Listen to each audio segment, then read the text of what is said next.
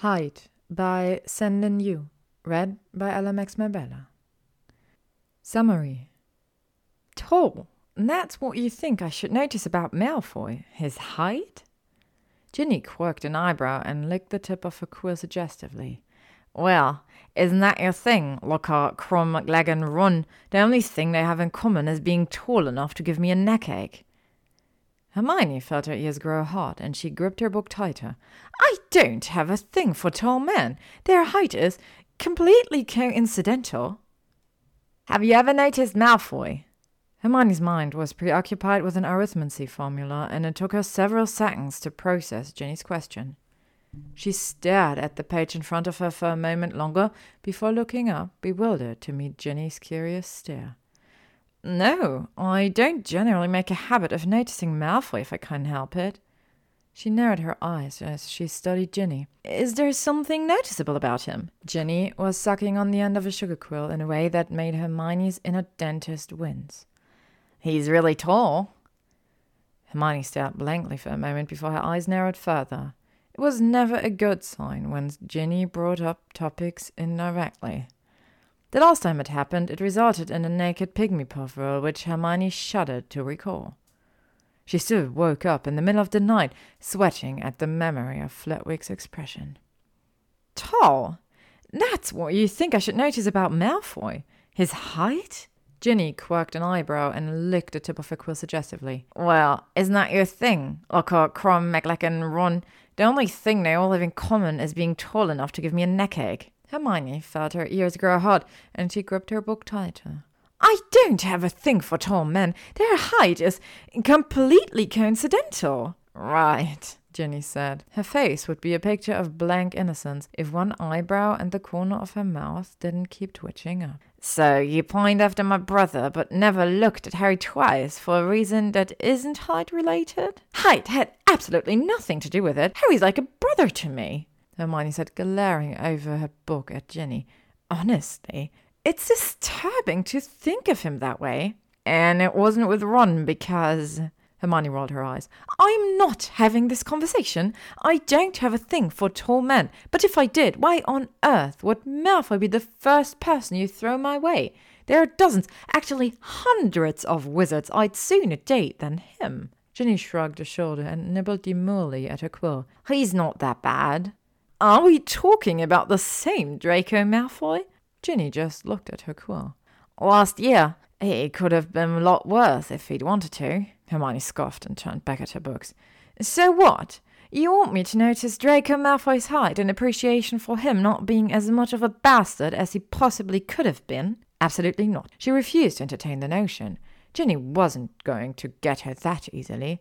That's a stellar recommendation. Damn it. Malfoy was tall. She wondered if he'd grown again. He was nearly tall enough to rival Ron. It shouldn't have mattered at all, yet somehow it did. Hermione kept finding herself sneaking glances at him during classes, trying to estimate exactly how tall he was. He seemed to be in all her classes. Bugger. That was even worse. She really didn't want to regard him as being smart. This was all Ginny's fault. Hermione would have never noticed him at all if Ginny hadn't brought him up first. Now that the subject Malfoy existed in Hermione's mind, she couldn't excise it. Much in the way she found herself incapable of excising the question of whether there were any other commonalities in her crushes beyond height. Surely there was a deeper and more mature commonality. She was haunted by memories of herself telling Harry how much more fanciful he was since growing taller. Oh God, maybe she did have some sort of height obsession.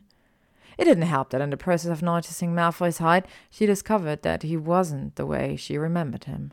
Instead of the pretentious ass she was used to, he was withdrawn. He was a good student, and he really was very tall, which she kept reminding herself was of no particular importance. None of it mattered. She could be having a wet dreams about him, and it wouldn't make a bit of a difference. Draco Malfoy was a bigoted ass. Even if he was the smartest, tallest, most unpretentious person in the entire school population, he would still be the first person who ever called her a mudblood. Ginny could date him herself if she was so keen about how much less a bastard he was than he could be. Granger, She was never going to forgive Slughorn. Not as long as she lived. She stared at the cauldron in front of her and refused to let herself even look up and acknowledge Malfoy his ridiculous height as he came to join her table. Gracious, she barely reached the top of his shoulders, and her shoes had two inch heels. She forcibly averted her eyes once more as her skin prickled. Let's just get this over with then, shall we? she said. There was silence. Right, was his clipped response. She refused to look at his face, but he sounded almost hurt. It would be fine. It only took six months to brew Felix Felicis. She was never going to forgive Slughorn. Did he have to always loom everywhere? Ron was taller, according to Hermione's surreptitious estimates, but he had always been polite enough to slouch and duck his head down bashfully. It made him feel much shorter. Malfoy always seemed to stand around with a straight spine and squared shoulders, as though the student population might forget how much space he occupied if he didn't claim every centimeter of it at all times. A shiver ran down her spine. Granger! God damn it! Hermione started as she was reaching for a jar of Ashwinder eggs and sighed with aggravation. Malfoy, she wasn't sure if he was standing uncomfortably close or if it just felt that way. The hair on her arm stood up as she turned to look up at him. His expression was closed and his grey eyes flat and mirror like. How long is this dance going to go on for? She schooled her features into a severe expression and jutted her chin out. We're not dancing, she said quickly. There is no dancing for you with me in any future, immediate or distant. The corner of his mouth pulled away that could have been suppressed smirk or a sneer. Right. He arched an eyebrow, staring down his narrow nose at her. You just scuttle off whenever I come near and jump a foot in the air at the sound of my voice. His expression was tense. I don't care what you think of me, but I'd appreciate it if you didn't sabotage our grade in potions. Heat flooded across Hermione's face and up to her ears. As if I would! She glared at him. Don't flatter yourself, Malfoy. I'm hardly going to damage my academic record just to spite you. A low flush appeared in the hollows of his cheek, and his jaw twitched. She shoved past him and stormed back to their cauldron. He was lying. She wasn't overreacting to him or jumping. Their potion assignment was fine. After class, she found Ginny and slammed down several textbooks on the desk beside her. And what exactly is supposed to be so great about Malfoy? Ginny looked up, raising a thin eyebrow, expression unsurprised. Noticed now, have you? No, Hermione said, her voice snappish. I just don't know why you even brought him up. Your family has hated his for centuries. It's practically an established tradition at this point. Ginny shrugged and looked away. You weren't here last year. Hermione's back stiffened. Ginny's voice was subdued, and she looked down at her hands. You weren't, Ron wasn't, Harry wasn't. It's hard to explain what last year was like to anyone who wasn't part of it. How it felt being here. I came here on my own. Snape was doing whatever he was doing. The Carrows were the ones in charge. The school was practically handed to Malfoy on a silver platter. He could have done anything to the other students if he wanted to. Hermione stared at Ginny and felt sick. Did he help the DA last year? Ginny rolled her eyes. No, well, no, not really. He wasn't helping the resistance or anything, but he knew who was in the DA, who the Carrows should have focused on, and he never ratted on us. He never did anything to make it worse than it was. Whenever Luna and I got caught trying to get the sword of Gryffindor, Malfoy is the one who said we should be given detention with Hagrid. What the Carrows wanted to do was... It, it was a lot worse. I guess I feel like I owe him a bit. Hermione swallowed, but then narrowed her eyes and folded her arms across her chest. I don't see you making any overtures of friendship. Ginny shook her head. Malfoy doesn't want to be friends with me. Trust me, that's not why he did any of it. Never mind. She waved Hermione off. Forget I ever said anything. The thing about him being your type was just a joke, anyway. Hermione wished that she could forget. She also wished, for the first time in her academic career, that she had a stupid partner. Anyone else would have sat back and let Hermione just make the potion by herself, but Malfoy loomed constantly. He had the audacity of checking and criticizing how she'd minced her squills, and saying her counterclockwise stair rotations weren't perfectly circular. Hermione seethed with indignation and couldn't ever argue or explain that the reason for her imperfect mincing and stirring was due to unreasonably sized humans who were constantly hovering, leaning so close his robes brushed against hers and affecting her concentration. For God's sake, Malfoy, has no one ever introduced you to the concept of personal space? She nearly screamed the question after having a small heart attack when a familiar hand suddenly reached over her head and plucked the book she was trying to reach off the shelf. She tugged at her shirt, fanning herself. When had it gotten so warm in the library? She felt him stiffen behind her. Oh God, had she actually said that out loud? She wanted a hole to open up and swallow her as she awkwardly turned around to face him, her face hot enough to spontaneously combust. Sorry, she said without meeting his eyes. You startled me. He was silent, holding the book out without a word. Thanks. She grabbed it from him and their fingers touched. Because he was unreasonably oversized and had stupidly huge hands with ridiculously long, slender fingers that she had never, ever stared at. The brief contact shot through her like an electric shock, and she nearly dropped the book. Her face flushed hotter. I'm sorry. I'm just on edge sometimes. Jumpy, you know? Right. He turned on his heel. Wait, Malfoy! She gripped a book against her chest and forced a smile. Oh God, was she really doing this? Apparently she was. Would you like to study with me? I'm working on the essay for History of Magic. He paused and glanced back at her.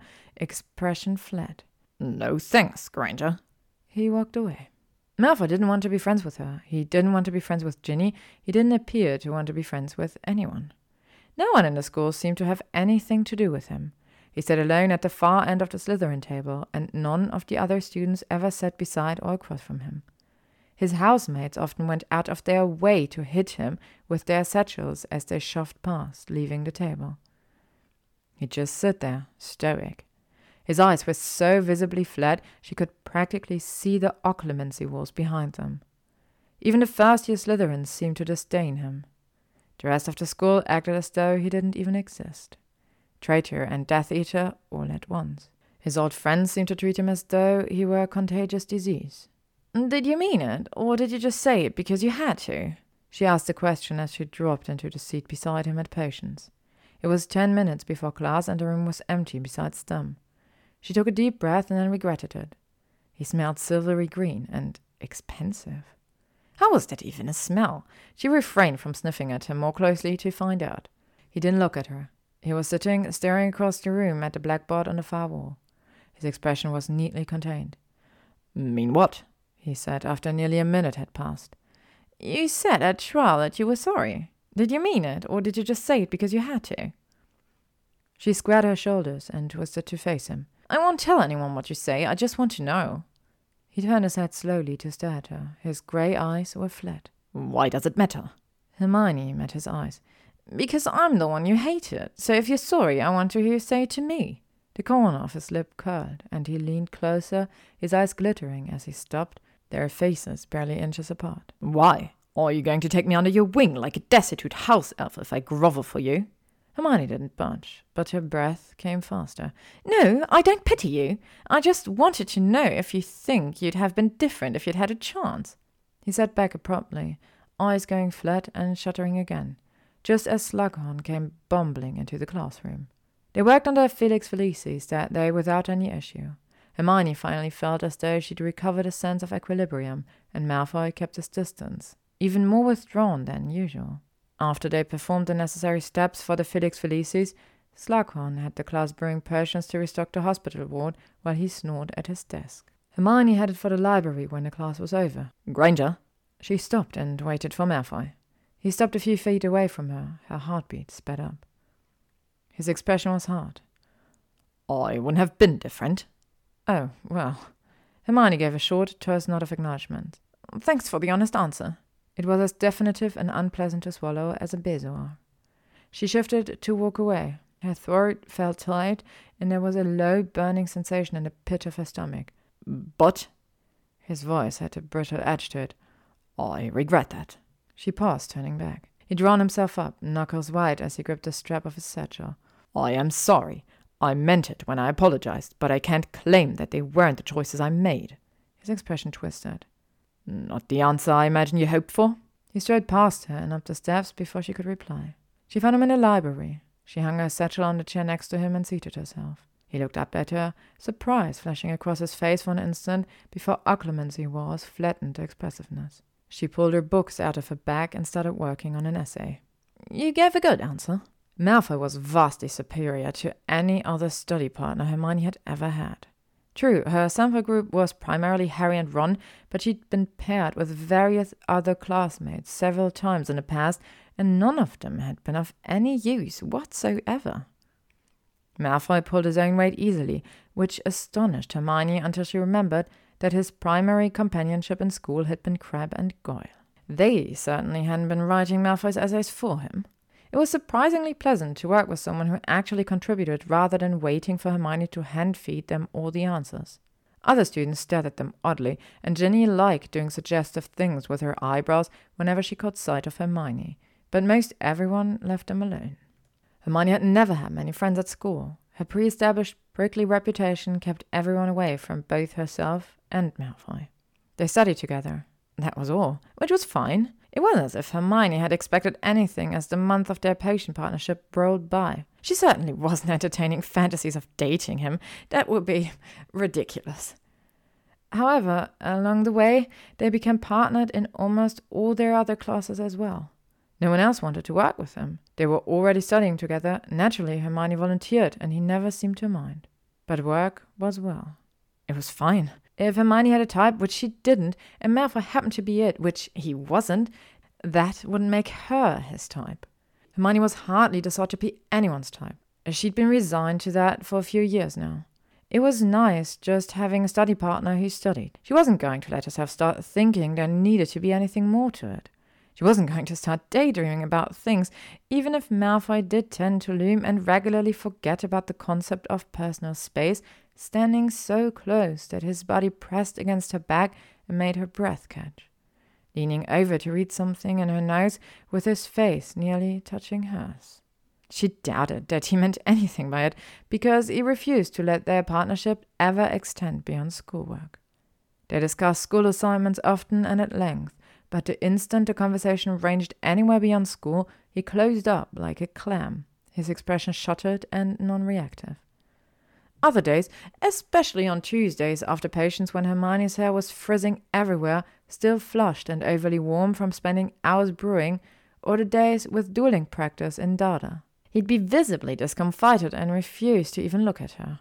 They'd take a study break and he'd immediately stand up and walk stiffly away, not coming back until after Hermione had given up waiting and resumed studying on her own.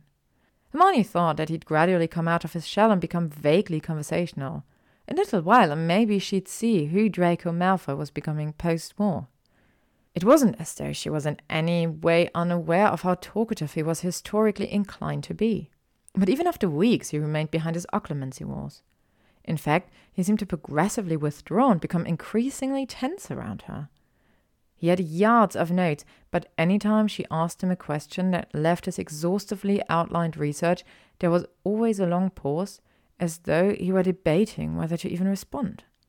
He wasn't verbally rude, which was novel, but after several months he was barely more communicative than a brick wall. What did Macmillan want? Malfoy probably asked when Hermione returned to their desk in the library. Hermione glanced over in surprise and found him glaring at her. Glaring wasn't unusual. Lately, he seemed to spend most of his time either looming around her or glaring at other students, or doing both things at the same time. She shrugged. He wanted to know if I already have plans of him available on Valentine's Day, she said, glancing at her transfiguration essay, trying to remember what point she'd been making in the last paragraph when Ernie interrupted her.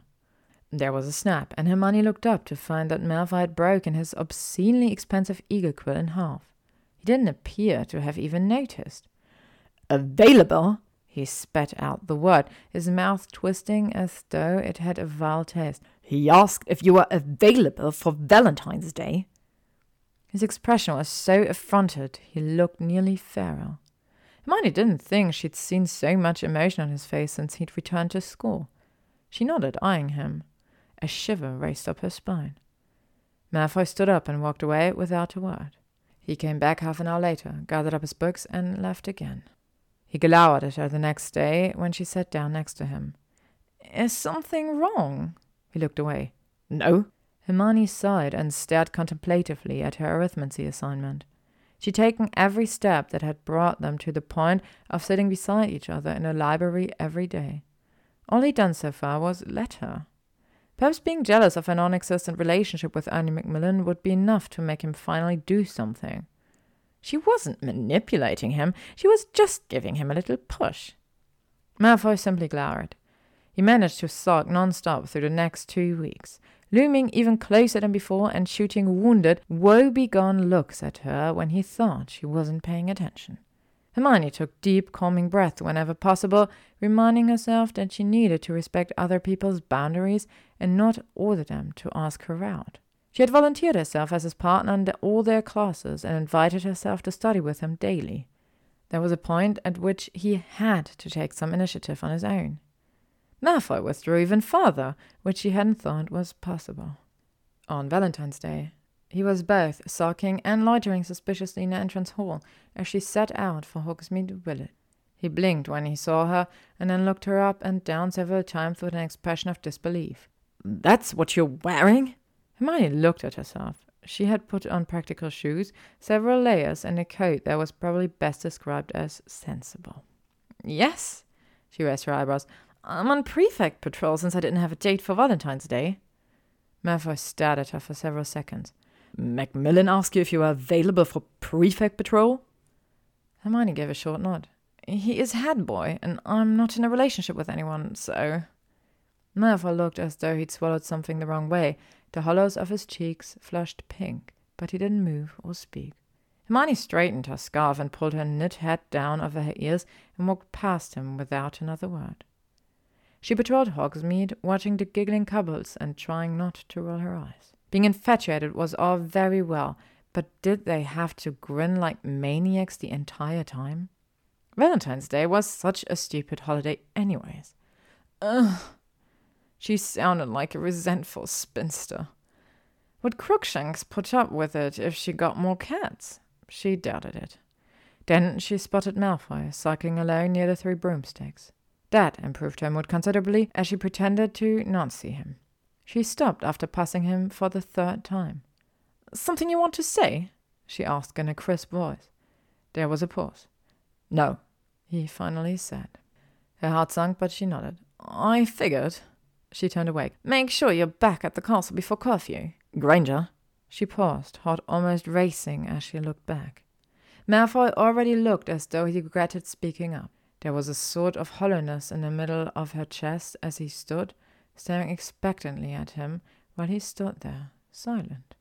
Well, she was done talking for both of them. If he felt entitled to sulk and follow her around, he'd also be required to talk on occasion. He'd always had plenty to say back when he wanted her dead. Her stomach twisted. The silence stretched on and on, and Malfoy just kept standing there with his occlumency shuttered expression, apparently having decided to resume being monosyllabic and just pretend he hadn't said anything. After an unbearably long wait, Hermione put her hand on her hip. Let's not do this any more, Malfoy, she sighed. I get it. I'm sure to you it's monumental to even stand here and contemplate a muggleborn. Her voice was bitter. Maybe I'm supposed to be flattered that you're even here, but I'm not. I'm not going to beg for you to want me. I don't have any interest in being this difficult to choose. She looked away and scoffed. I don't know if it makes me romantic or not, but I don't want a relationship where I have to go through life wondering whether the cost benefit analyzer still manages to fall in my favor every time I'm vaguely inconvenient. She inhaled until the cold air burned in her lungs. So I'm done now. I. She forced a smile. I won't be bothering you any more. Malfoy remained silent and unreactive. There was a quick stab of disappointment in her chest as she waited a moment longer before turning away. It's fine. You don't need to say anything. You never do. She pivoted on her toe and continued on the patrol route. She heard Malfoy curse as she walked away. Wait, Granger! He had abruptly reappeared out of an alley, and she barely managed to keep from instinctively stunning him as he caught her by the shoulders. He gripped her for a moment before wrenching his hands away and backtracking. It's not because you're muggle born, that's not why. He paused. I'm not. He swallowed visibly. I'm not a good person. Hermione stared at him. I know. I. He hesitated and looked at a loss for words. Being nice isn't something I do. Hermione nodded carefully. His eyes didn't currently have any of the walled flatness to them. They were mostly glowing with intensity. His expression was open. He stepped towards her. Something in the back of Hermione's mind skittered, wanting to back away, but she refused to budge as he closed in, edging closer until there was hardly any space left between their bodies.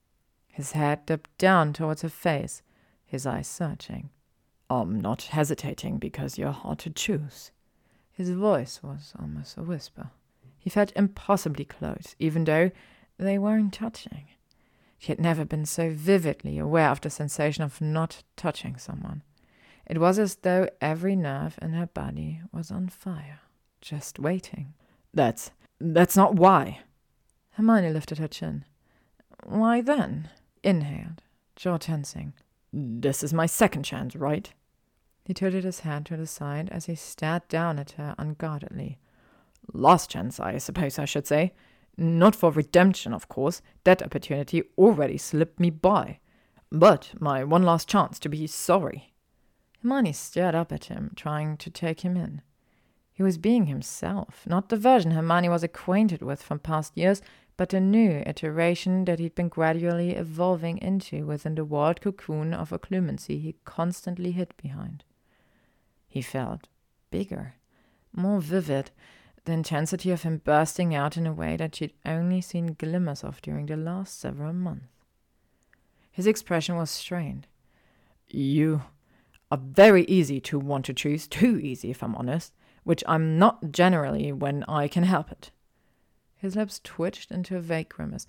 I'm greedy. I've never been nice in my entire life, and I have never done well with not getting the things I want. So imagine how it feels to want someone that I know I'll have no chance with.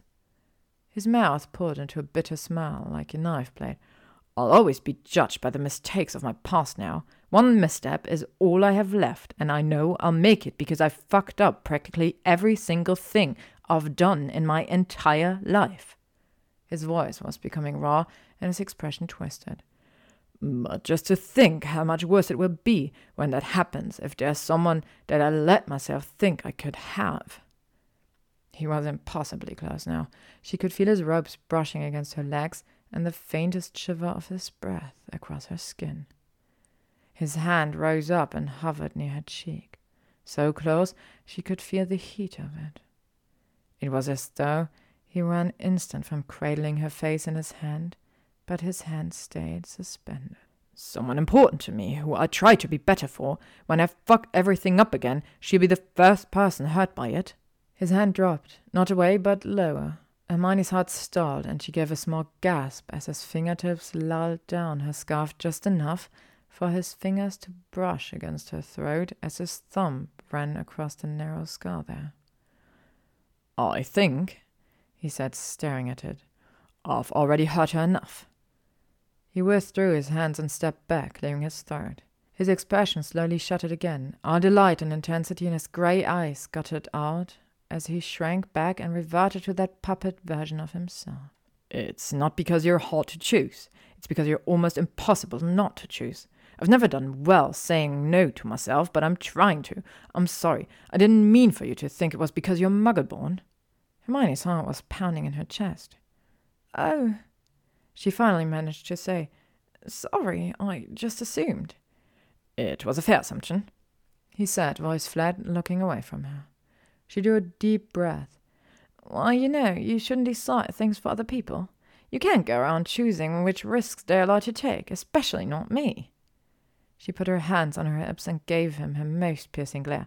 I really don't like it when people tell me I can't do something just because it's difficult or I might get hurt. So you should just give up any idea that you get to go around deciding things for me. She snorted, rolling her eyes. Honestly, of the two of us, my decision making record is vastly superior to yours. Malfoy made a choking sound. Hermione stepped closer and held out her hand. Don't decide things for me without asking, all right? He hesitated for several seconds before taking her hand and giving a tentative nod. After Valentine's Day, they weren't dating exactly, but they had what Hermione privately termed an exclusive hand holding arrangement. Their fingers would wander over and find each other under the desk in class and while studying in the library. Malfoy had astonishingly expressive hands, and long fingers, terribly long fingers. His fingertips would dance along the back of her hands, tracing her knuckles or stroking patterns on her palm and in her wrist that sent tingles through her entire body. His little finger would absent mindedly hook around hers when he was reading, or he'd start massaging the base of her thumb when a rune translation had her ready to start pulling her hair out. It was astonishingly erogenous. Hermione felt like some repressed Puritan. Just looking at his hands became enough to make her blush. Heat would start pooling in her lower abdomen, and her nipples would harden when his thumb brushed across her knuckles, and she'd squirm when their fingers lay secretly together under the desk at potions. Hermione had snogged boys and had less of a physical reaction than she had when the back of Draco Malfoy's hand touched hers. They didn't even hold hands properly most of the time. Normally it was knuckles against each other and fingers unlaced. Somehow it was the most arousing thing that had ever happened to her. Hermione would find herself flushing warmer and warmer while Malfoy remained stoically silent and externally unruffled while caressing her fingers in a way that felt like it should be a violation of half the school ordinances and possibly illegal. Malfoy was trying to kill her with frustration. I think we should kiss, she said abruptly after weeks of having her hand fondled to a degree that had her seriously contemplating jumping Malfoy right there in the library. Malfoy went so still he could have been petrified. Hermione turned and found him staring. Kiss, he said after an interminable feeling silence. She nodded matter of factly. Yes, if you're comfortable with that. He slowly moved his head in a vague pattern of assent. All right then, now or later. The corner of her mouth turned up in a suppressed smile of anticipation. There was another long pause. Now, Thank God. She turned towards him, but found facing him profoundly awkward. His expression was visibly apprehensive, and not at all the way one would hope a boy would look under such circumstances. Hermione wilted. This was just ridiculous. Any other boy, and they'd probably be having conversations on sex by now. Not Malfoy. Aside from the hand-holding aspect, he continued to be aggravatingly restrained and about as proactive as a sea sponge. I think I should call you Draco, she said, nodding to herself, and you should call me Hermione, if you ever happen to address me of your own volition. Draco choked and now looked ready to bolt. This was absurd. She was positive that being a teenager was not supposed to be this awkward. Were there steps she was overlooking? Never mind, she said, turning back to her books. I didn't mean that we should if you don't want to. I thought maybe you did. Wait. Draco's voice was plaintive. She turned to look at him again, eyes narrowing. Do you want to kiss me? Because if you do, it's not even remotely obvious. He stared at her, affronted for an instant. Then his eyes gleamed, and he jerked her hand, pulling her sideways, and his closed lips met hers. In less than two seconds, he sat back and scrutinized her, looking worried. Hermione grimaced and scowled at him. Not like that, idiot! I'm not your mum! Kiss me properly! She really did have to do everything herself. She seized hold of his ropes and jerked him forward. I don't kiss my mother, Draco managed to say sulkily, just as their lips met for the second time. Hermione kissed him properly and bit him just a little as a punishment for always having to do all the work. His lips were soft, a bit thin, but nice. There was definitely potential. She started to sit back, but as she drew away, his chair twisted, legs screeching on the wood floor, as his hand caught her shoulders and pulled her back, capturing her lips, half dragging her out of her chair and into his arms. Her heart somersaulted. Hermione stumbled forward, and his arms wrapped firmly around her waist, while his other hand found her jaw, and she toppled into his lap as he kissed her hungrily. She could feel her skin flush warmer as she pressed against him. As with hand holding, Malfoy was excellent at kissing once he actually started doing it. His fingertips ran across the arch of her cheekbones, tracing the curve of her jaw before finding a sensitive place behind her ear that made her shiver while his lips caressed hers. A frisson of pleasure vibrated through her like a string on an instrument. She squirmed in his lap, heart racing in her chest. His tongue flicked against her lips in the same languorous, teasing manner that his fingers often brushed against her hand, which meant that he'd been purposefully making her horny during classes for the last several weeks. Prat! She kissed him back with vengeance. She had spent an obscene amount of time wondering what kissing Malfoy would be like, whether she'd like it or find it just all right. Historically, she didn't particularly care for kissing. It turned out to be rather anticlimactic or wet. Viktor had been nervous and so chaste it was underwhelming. Cormac had been like being attacked by Whomping Willow. His hands and fingers rough and entitled. He shoved his tongue into her mouth before she even realized they were kissing. Ron was, well, his kisses were rather wet, and his hands never seemed to go where she wanted them. He had his favorite spots to squeeze, and even when she'd move his hands to preferred locations, they always immediately wandered back. Malfoy was an entirely new experience in kissing. Every time his fingers so much as shifted against her skin, she felt herself grow warmer and tingles ran through her entire body until her toes were curling in her shoes. He nipped at her lower lip with his teeth a moment before his tongue slid against hers. The quick spark of pain melded with the rushing headiness until she could hardly think straight. Hermione moaned and tangled her fingers through his hair, finally mussing up that enraging, contained, and perfect appearance of his as she shifted, straddling him so that their bodies were pressed together.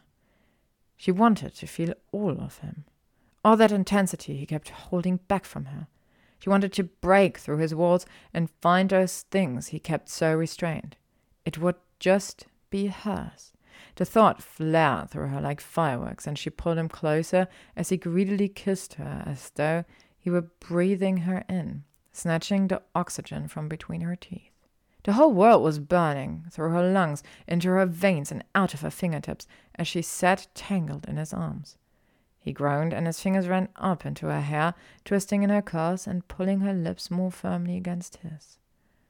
His hands on her waist had found the edge of her shirt, and fingers slid under the fabric. Hermione gasped as his hand spanned the small of her back, her bare skin, and then slithered up, tracing her ribs. Her whole body tensed and wanting more. Oh God, this was so very good. She shifted closer, arching her back in order to get a better angle, almost kneeling over him in his chair. Both of his hands were under her shirt, nearly spanning her waist and sliding upwards. His hat tilted back to meet her lips as she ran her fingers through his hair again, ruffling it, and he moaned against her lips. The sound sent a rushing sense of possessive heat straight through her. Her fingers trailed down his neck, using the collar on his robes to pull him closer, loosening his tie and finding the buttons on his robes. His body against hers was delightfully hard, and Miss Granger, Mr. Malfoy, twenty points from Gryffindor and Slytherin for indecent behavior. Hermione screamed and nearly jumped out of her skin at the abrupt invasion of Madame Pince's sharp voice. She wrenched herself away from Draco and nearly fell on her face as she scrambled off his chair and struggled to regain her balance as she faced the enraged librarian. Sorry, she said, gasping for breath, feeling as though her face was about to burst into flames. We we didn't mean to. We got carried away. This library is the seat of knowledge. It is no place for such carnal behaviors. If I see any further misconduct, it will be fifty points and detention. Pince sniffed and glared at them both. Hermione guiltily stuffed her shirt back into her skirt. Draco appeared to be impersonating an armadillo. His large frame was curved into a tight ball in his chair, and only the tips of his bright red ears were currently visible. Sorry, he said in a thick voice without looking up. Madame Pince glared a moment longer before turning away. Hermione sank shakily into her seat beside Malfoy. Well, she said finally because she couldn't think of anything else to say. Malfoy still hadn't unfolded. He was breathing heavily, his head nearly resting on the edge of the desk for several minutes. Right, he said when he finally straightened, his voice still thick and almost rasping. Sorry she said, feeling so embarrassed she thought she might die and staring determinedly at her essay. I, I got carried away. It's fine. Hermione refused to let herself look up, and Malfoy didn't say anything else. Her heart was still pounding. She kept sneaking glances sideways and finding Draco's eyes intently fastened on the textbook in front of him, his ears still tinged pink. She really should have waited to propose kissing when they were somewhere else. She was just shameless. One kiss, and she proceeded to practically climb him and start taking off his clothes. Her face was so hot she could probably warm a cauldron with it. After ten minutes, she was finally able to make herself calm down enough to focus on homework, still keenly aware of Malfoy sitting stiff and silent beside her. Oh God! What if he was angry and embarrassed about it? He probably wouldn't even say so. He'd just withdraw again, or maybe start avoiding her. She should have just resigned herself to an indefinite period of erotic hand holding. That was apparently all she had the capacity to handle. A few minutes later, there was a light touch against the back of her hand where it was resting on the desk. She looked up. Malfoy was still reading, but his hand had wandered over and found hers, his index finger running along her knuckles. She turned her hands, arching her fingers to catch and entwine with his. They didn't say anything else, but he didn't let go until it was time for dinner. They were careful not to kiss in the library again, at least not intensively or for very long. However, occasionally such things were unavoidable. As a result, their study sessions mysteriously migrated out of the library into other less populated parts of the castle. Empty classrooms, alcoves tucked away behind tapestries, the greenhouses. Draco still wasn't talkative, but he was adept at nonverbal communication. A bit too adept. Apparently, he was also capable of time traveling because Hermione was certain they couldn't possibly be spending their entire afternoons each day snogging Yet she found herself staying up to ungodly hours of the night in order to finish reading that she hadn't managed to get done during study times. They weren't having sex, but only by the vast benevolence of technicality. However, during all the sex they weren't having, there was an abundant quantity of undressing and fondling and licking and orgasms. Many, many orgasms. In the process, Hermione had come to terms with the fact that she was indeed shameless and decided to embrace this newfound aspect of her personality. At the moment, her timetable indicated that she was supposed to be drilling arithmancy equations, but instead she was sitting on top of Draco on an abandoned professor's desk, kissing him slowly while unbuttoning his shirt. Her fingers traced down his chest, finding the scars that zigzagged across his torso.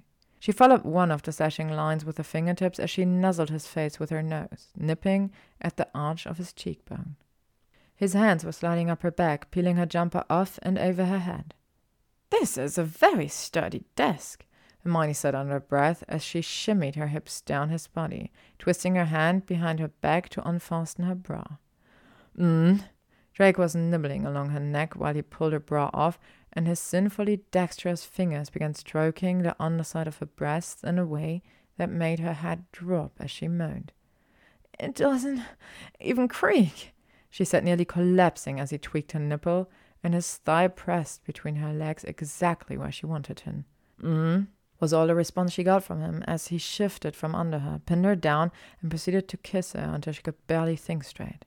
When he finally broke away for air and began kissing his way down her body, she caught him by the hair and tugged him back up until he was looking at her again.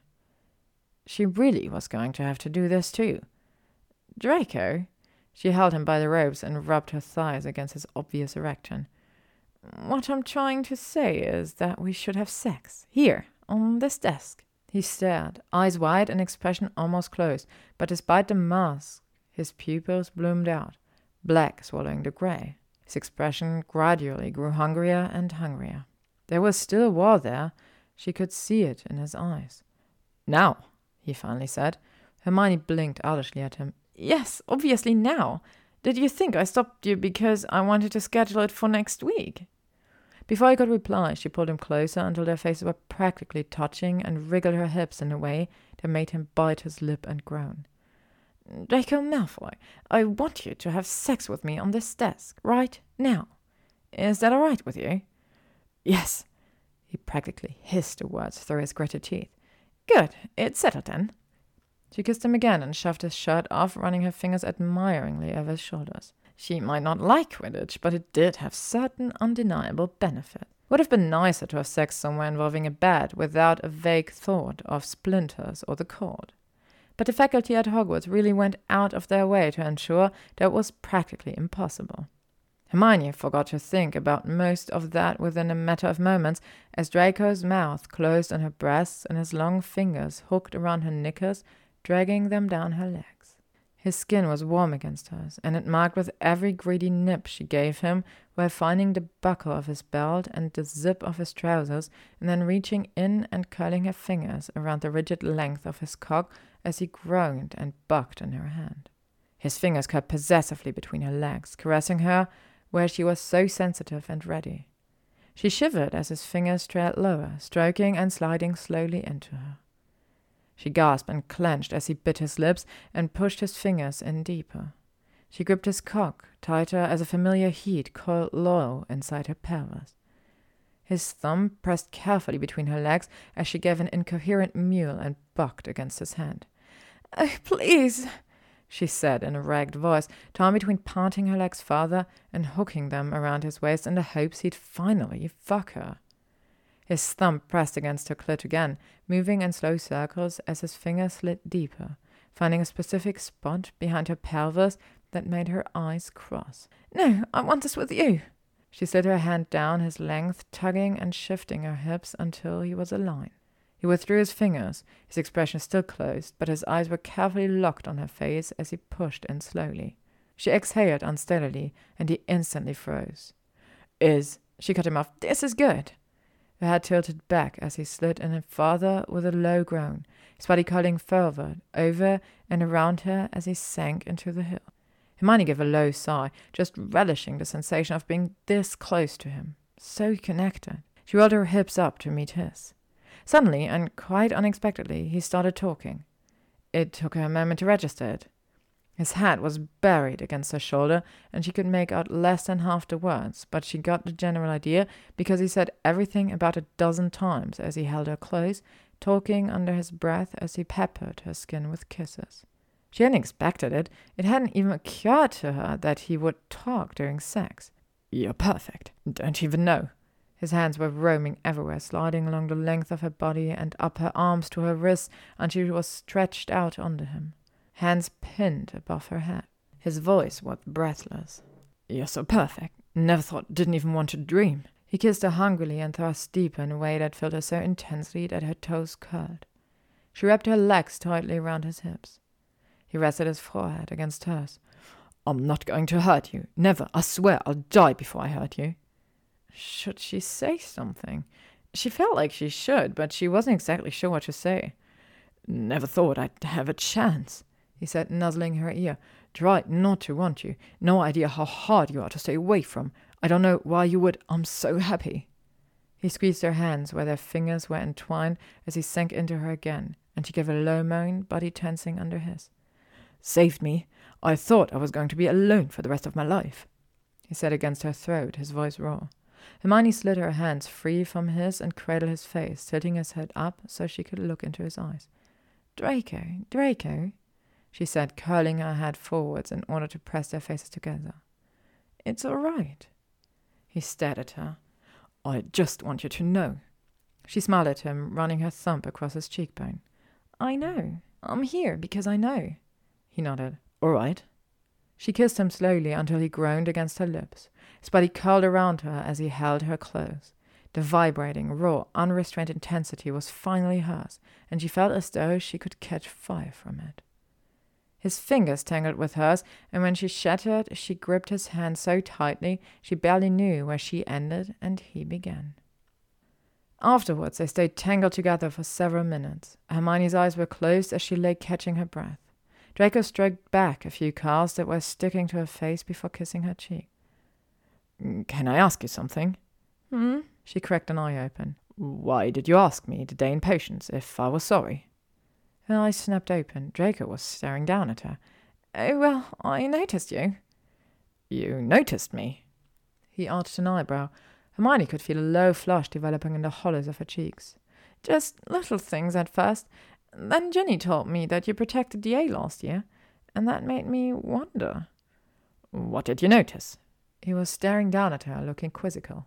Hermione's mouth twitched, and the tips of her ears grew hot. It was just silly. The first thing I noticed. Really, it was finding out about the DA that made me. He cocked his head to the side. What was it? Oh, God, he wasn't going to let it go. Nothing, it really wasn't. You can't tell me. There was a flicker of hurt in his eyes. It's not like that, it's just uh, embarrassing. Her face was growing warmer and warmer. She hid her face in her hand. You'll think I'm shallow if I tell you. Granger? Draco sounded exacerbated. Hermione groaned. She pulled her hand away and stared up at him. Fine, she said, her voice resigned. The reason I first noticed you was because Ginny pointed out how tall you are. Draco blinked down at her, expression blank, as though the answer simply didn't register. Hermione's face grew molten hot, and she slung her arm over her face to conceal her sense of embarrassed horror. You noticed me, he said slowly, because of my height? She sat up, crossing her arms. Draco was staring at her, his expression a mixture of amusement and affront. That was just the first thing. That's not why we are here now. It was just a impetus. Once I noticed your height, I kept noticing other things about you that made me more curious. She inhaled. I decided to ask you that day because I wanted to know if you were someone worth knowing now. And it turned out that you were, which is the important part. That's the point that we really should be focused on. She ducked her head. However, if I'm entirely honest, it all started because I was trying to figure out how tall you are. Draco eyed her skeptically for a moment longer before his shoulders began shaking with suppressed laughter. The end. Thank you for listening to Height by SenLinYu, read by Ella Max Mabella. If you would like to stay up to date on upcoming chapters and stories, you can follow me on YouTube, Spotify, AO3, Instagram, or Tumblr.